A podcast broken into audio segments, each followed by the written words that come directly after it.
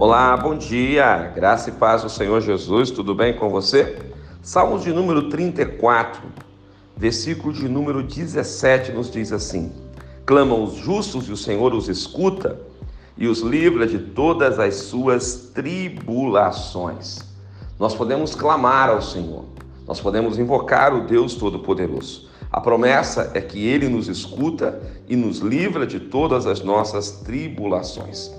No verso 19, o salmista coloca: Muitas são as aflições do justo, mas o Senhor de todas o livra.